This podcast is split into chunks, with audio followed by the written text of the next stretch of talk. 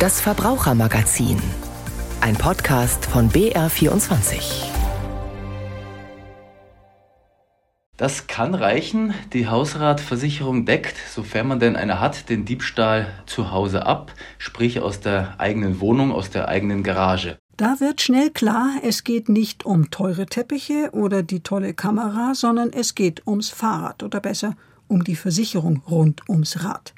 Welche ist wichtig, welche richtig, welche überflüssig? Dazu mehr in rund zwölf Minuten. Außerdem beschäftigen wir uns mit dem Betrug mit Online-Dienstleistungen wie Kirchenaustritten oder Führungszeugnissen. Und jetzt gleich zu Beginn geht es um hohe Strompreise und was Verbraucher dagegen tun können. Und damit herzlich willkommen zum Verbrauchermagazin. Am Mikrofon ist Christine Grigoleit.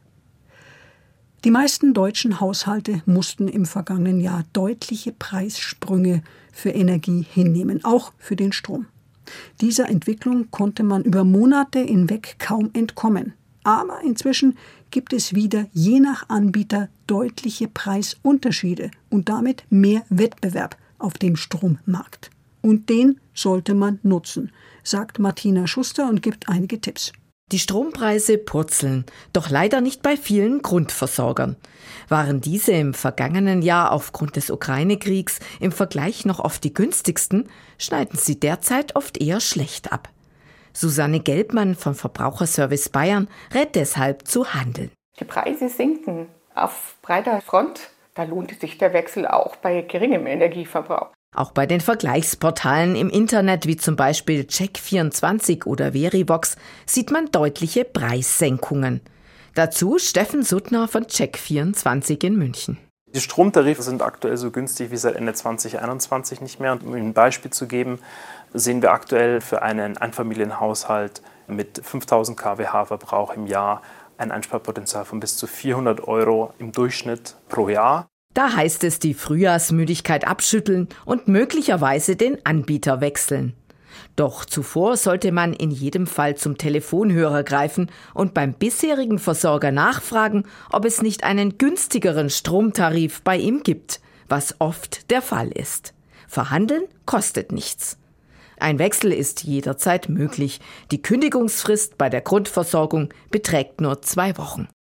Und jetzt ist es Zeit für die Verbrauchernachrichten, die Ruth Petschanik zusammengestellt hat.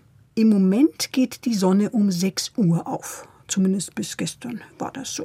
Denn seit heute Nacht gilt wieder die bei vielen so unbeliebte Sommerzeit. Eine ganze Stunde wurde uns in der Nacht abgeknöpft. Ja, genau so ist es.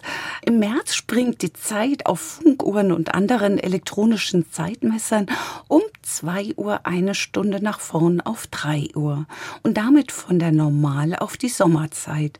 Wer die Zeit an seiner Uhr noch per Hand einstellt, muss den Zeiger eben eine Stunde nach vorn drehen.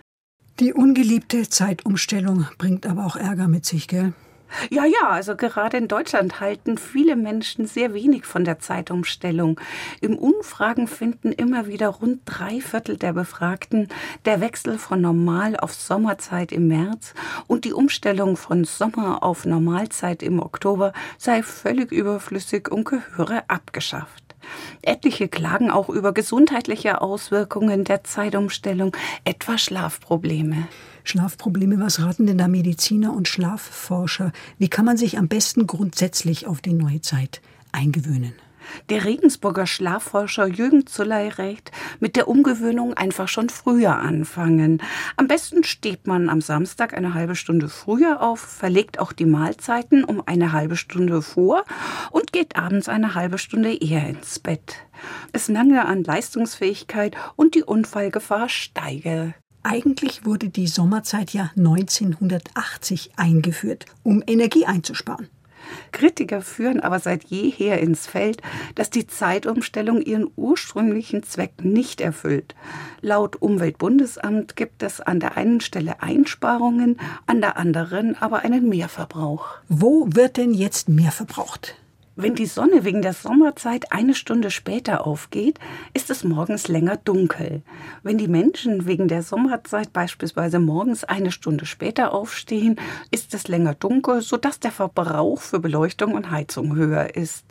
Abends ist es hingegen länger hell, weshalb das Licht später eingeschalten wird. Eine Nullsummenrechnung letztendlich. Von der Zeit kommen wir jetzt zu den Zeitmessern, den Uhren nämlich. Und auch hier gibt es Neuigkeiten. In Deutschland werden deutlich weniger Uhren produziert. Ja, das stimmt. Die Deutschen schauen immer seltener auf die Uhr, zumindest auf die herkömmliche. Der Blick geht eher auf das Display des Smartphones. In den letzten Jahren ist deshalb die Produktion von Armbanduhren, Wanduhren, Kuckucksuhren oder Weckern deutlich zurückgegangen, wie das Statistische Bundesamt mitgeteilt hat.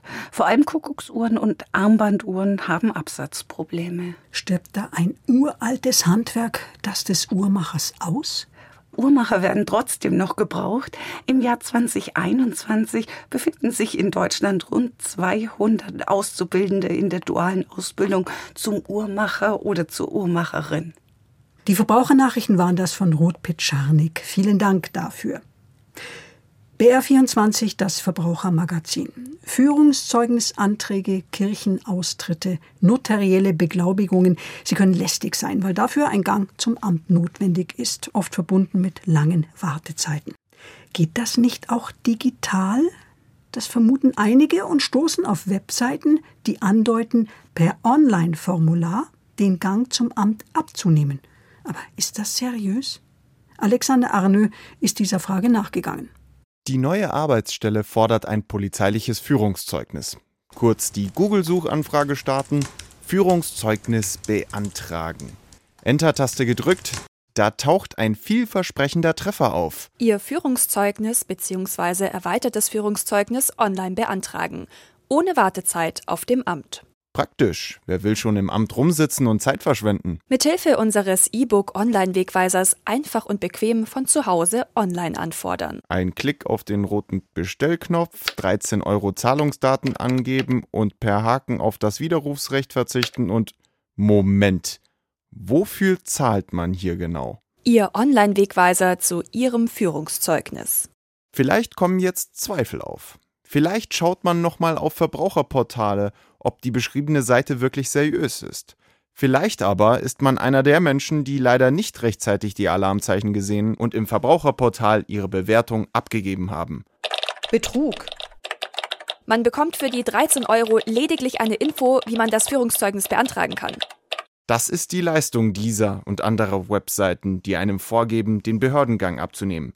Eine Infobroschüre per Post zugeschickt. Zeitersparnis gleich null. Unglaublich. Wie können Sie schlafen, nach dieser illegalen Weise Geld zu verdienen? Ist diese Masche denn auch illegal? Zurück zur Seite. Unter dem Bestellknopf steht Mit unserem Online-Wegweiser erhalten Sie sämtliche Informationen, wie Sie schnell und kinderleicht Ihr Führungszeugnis beim Bundesamt für Justiz beantragen können. ein Wegweiser, der Informationen liefert. Mehr nicht. Also ich würde sagen, es ist eine Grauzone beziehungsweise illegal. Simone Büb von der Verbraucherzentrale Bayern. Sie beobachtet, dass diese Online-Masche für alle möglichen Behördenantragsformen existiert. Also was wir jetzt entdeckt haben, war für, ich will ein Führungszeugnis beantragen, ich brauche Unterlagen vom Standesamt, ich möchte bei der Kirche austreten, also gerade für solche Sachen. Grauzone bis illegal, denn irreführend sind die Fake-Seiten allemal. Und auch wenn das Geld wohl nicht mehr zurückzuholen ist, genau am Punkt der Irreführung sind die Fake-Seiten angreifbar. In einem Fall hatte auch mal das Landgericht Berlin entschieden, da hat der VZBV wegen Irreführung geklagt, das war bei standesamt24.de. Und da haben sie in Teilen Recht bekommen, die Seite gibt es jetzt auch nicht mehr. Nur das Problem ist, Es gibt dann relativ schnell andere Seiten.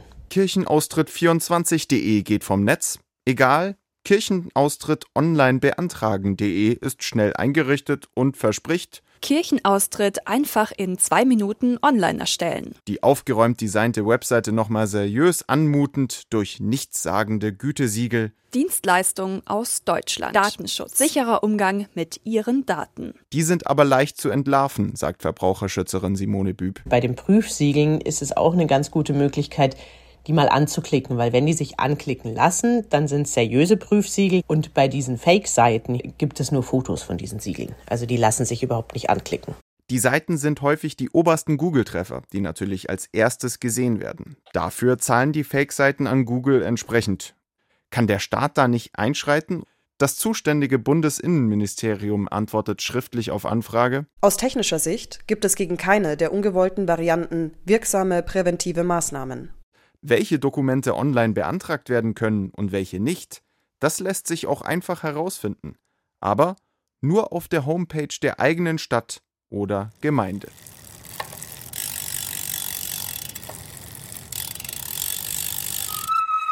Funktioniert das Licht? Stimmen die Bremsen? Keine Schraube locker? Die Reifenschläuche dicht? Zu Beginn der Woche war Frühlingsanfang. Da holen die einen den guten alten Drahtesel aus dem Keller, die anderen schaffen sich ein niegelnagelneues Teil an. Aber egal ob verstaubt oder glänzend, wichtig ist beim Fahrrad jetzt auch das Thema Versicherung.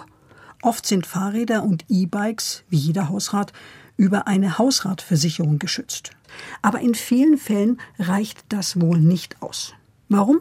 Das habe ich Julian Chudoba gefragt. Er ist wissenschaftlicher Mitarbeiter bei Finanztest und leitet dort das Projekt Fahrradversicherung. Herr Chudoba, Rat in der Hausrat, reicht das und wenn nicht, warum? Das kann reichen. Die Hausratversicherung deckt, sofern man denn eine hat, den Diebstahl zu Hause ab, sprich aus der eigenen Wohnung, aus der eigenen Garage.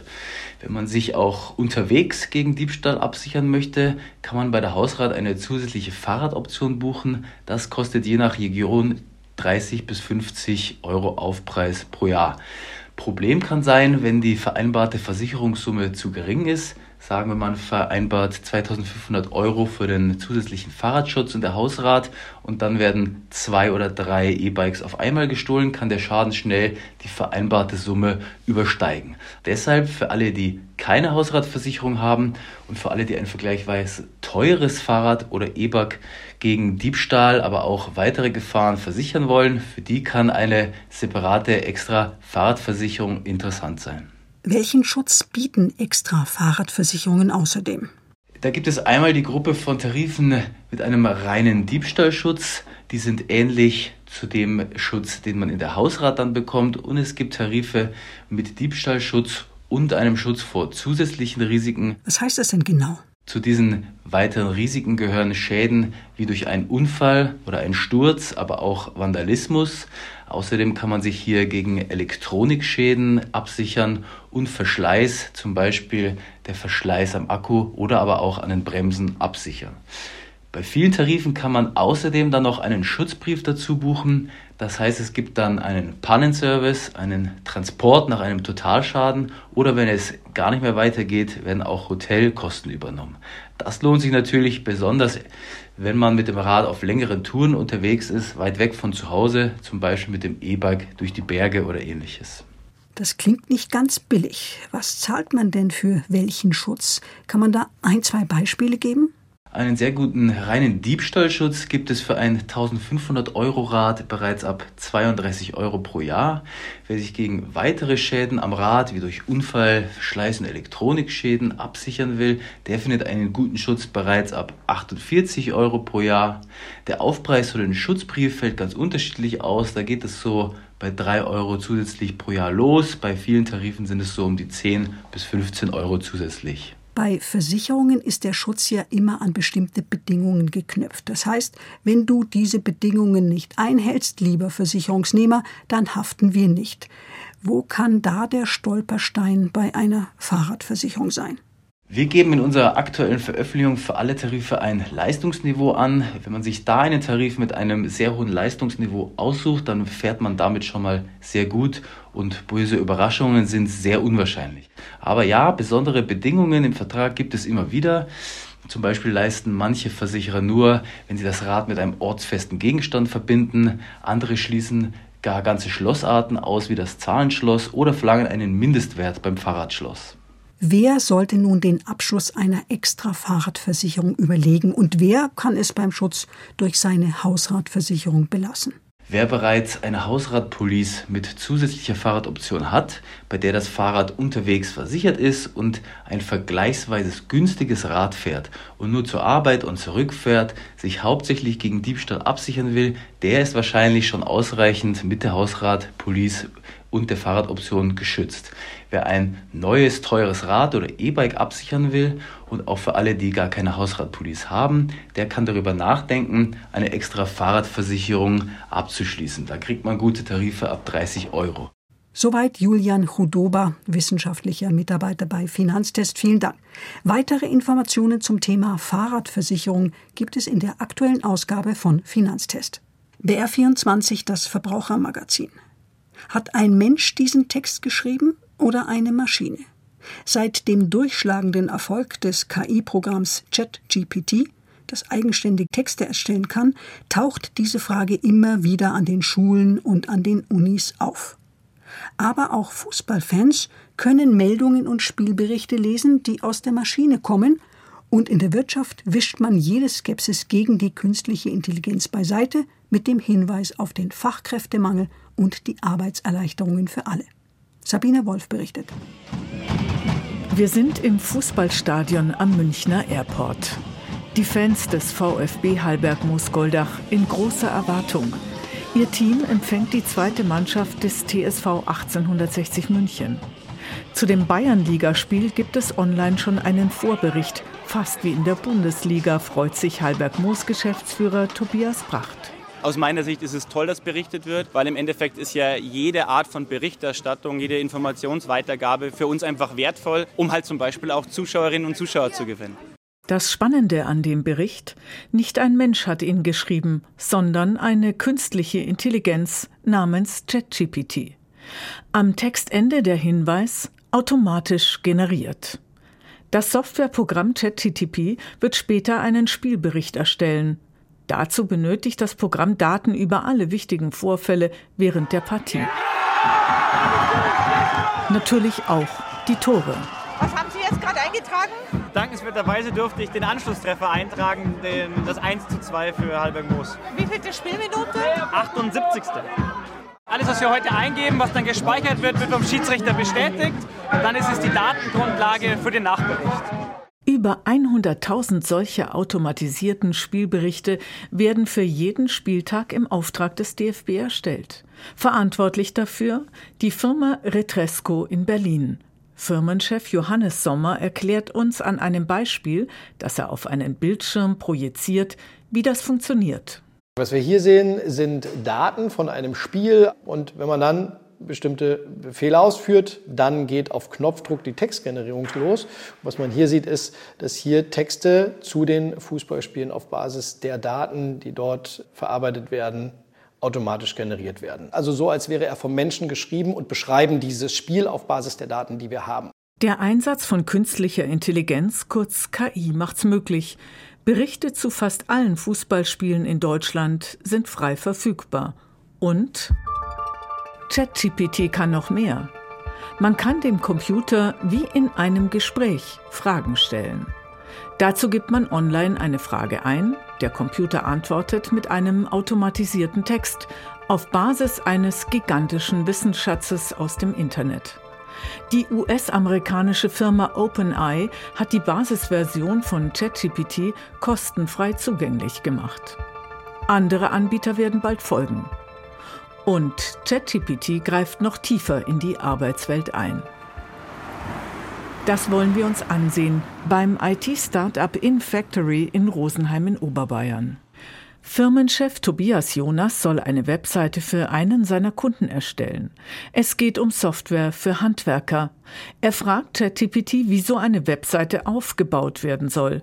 Im Nu spuckt der Computer eine Gliederung, die Überschrift und einen inhaltlich fast perfekten Text aus, den Tobias Jonas überarbeitet und dann auf die Webseite kopiert. Wir sehen das ganz klar als Unterstützung, um Alltagsaufgaben, die im Endeffekt eh nicht wirklich Spaß machen, also die Sachen, die man eigentlich machen muss, einfach stark zu vereinfachen. Das kann ich dann noch ein bisschen umformulieren, dass es zu meinem Sprachstil passt, aber ich habe einfach schon mal eine gute Grundlage und spare mir dadurch natürlich sehr, sehr viel Zeit um quasi ja, Alltagsaufgaben zu vereinfachen. Aber ich würde nicht sagen, dass es irgendwer ersetzt wird dadurch.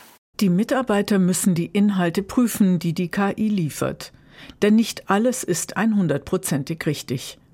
Am Ende aber hilft ChatGPT, Zeit einzusparen. Zeit für Entspannung beim Tischkicker.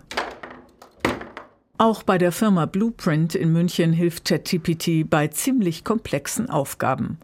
Firmenchef Andreas Lessing demonstriert uns das an einem Beispiel.